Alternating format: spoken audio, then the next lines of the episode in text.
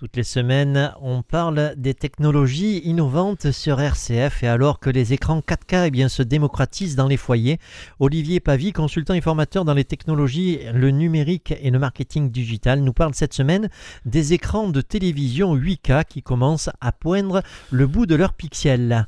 Bonjour Olivier.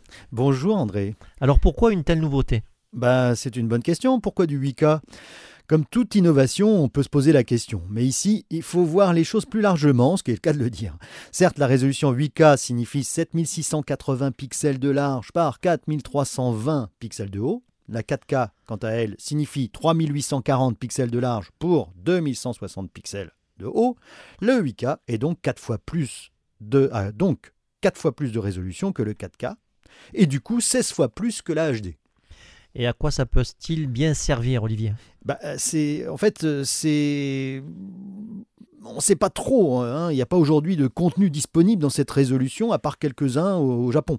Alors il faut quand même noter que cette résolution 8K signifie des images en 33 millions de pixels. Et là, vous constaterez que l'on trouve des appareils photo capables de prendre des photos jusqu'à une résolution de 50 millions de pixels, comme les appareils réflexes Canon 5DS, et que pour beaucoup aussi d'autres appareils photo haut de gamme ont une résolution d'au moins 30-35 millions de pixels. Donc les écrans 8K peuvent donc servir des besoins d'affichage très qualitatifs, surtout en fonction de la technologie d'affichage utilisée, OLED ou micro-LED. Alors Olivier, ce serait peut-être intéressant de détailler ces deux technologies. Alors oui, André, c'est même fondamental. Deux technologies de très grande qualité euh, sont d'ores et déjà en concurrence pour l'affichage qui dépasse les classiques technologies euh, LED, LCD. L'OLED est le plus connu. Originellement commercialisé par LG, euh, cette technologie OLED n'a pas besoin de ce qu'on appelle un rétroéclairage comme pour les écrans LCD qui utilisent des cristaux liquides. Chaque pixel ou point d'écran OLED est ce que l'on appelle auto-émissif. Chaque point agit finalement comme s'il était une petite lampe pouvant afficher toutes les couleurs possibles ou, bah, évidemment, comme toute lampe, elle pourrait être éteinte. Ceci, a, pour résultat un noir parfait quand la lampe est éteinte, alors qu'avec la technologie de rétroéclairage, il y aura toujours un halo de lumière qui arrivera à passer entre chaque point de couleur allumé ou éteint ce qui ne permettra pas un contraste infini. Donc l'OLED, qui signifie Organic Light Emitting Diode, ou en français diode électroluminescente organique. Le terme organique vient du fait que l'on travaille avec des matériaux issus de la chimie organique, c'est-à-dire de la chimie du carbone et de ses composés naturels ou synthétiques que l'on étudie au lycée. Et la différence, Olivier, avec les micro-LED Alors, j'y viens. Euh, la technologie micro-LED est basée sur des LED ou diodes électroluminescentes. Les LED, ce sont des composants électroniques que l'on utilise depuis des décennies pour faire des voyants verts, rouges, jaunes dans les véhicules et sur plein d'équipements électroniques. On a tous une télévision qui a un voyant rouge allumé quand la télé est en veille. Hein.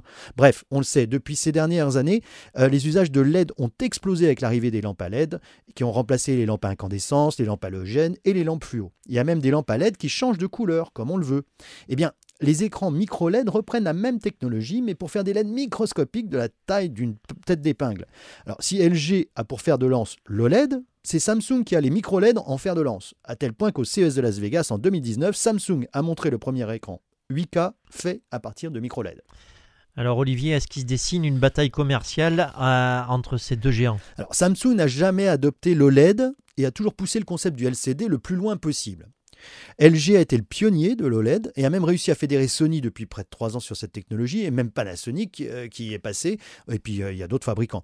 Samsung est un géant qui va avoir lui aussi sa propre technologie d'autant plus concurrentielle euh, de l'OLED qu'elle est plus fiable à long terme en matière de qualité des couleurs. Ce qui est intéressant, c'est quand même que ces deux technologies vont pouvoir cohabiter car elles n'ont pas forcément que des applications concurrentes. On ne peut pas faire des écrans enroulables en micro-LED, et en OLED, on ne peut pas, par exemple, euh, faire des écrans euh, de toutes les hauteurs et largeurs possibles et imaginables. Bref, tant de choses encore à découvrir, à imaginer grâce à ces deux technologies. Le fait qu'elles soient utilisées en concurrence pour dynamiser la télévision 8K n'est finalement qu'anecdotique. Un grand merci à Olivier pour toutes ces précisions. Je rappelle que vous êtes consultant et formateur dans les technologies, le numérique et le marketing digital. Et si on veut un peu plus de renseignements, eh bien on peut consulter votre site internet valorpaca valorconseil-paca.com. Merci Olivier et à la semaine prochaine. Merci André, à la semaine prochaine.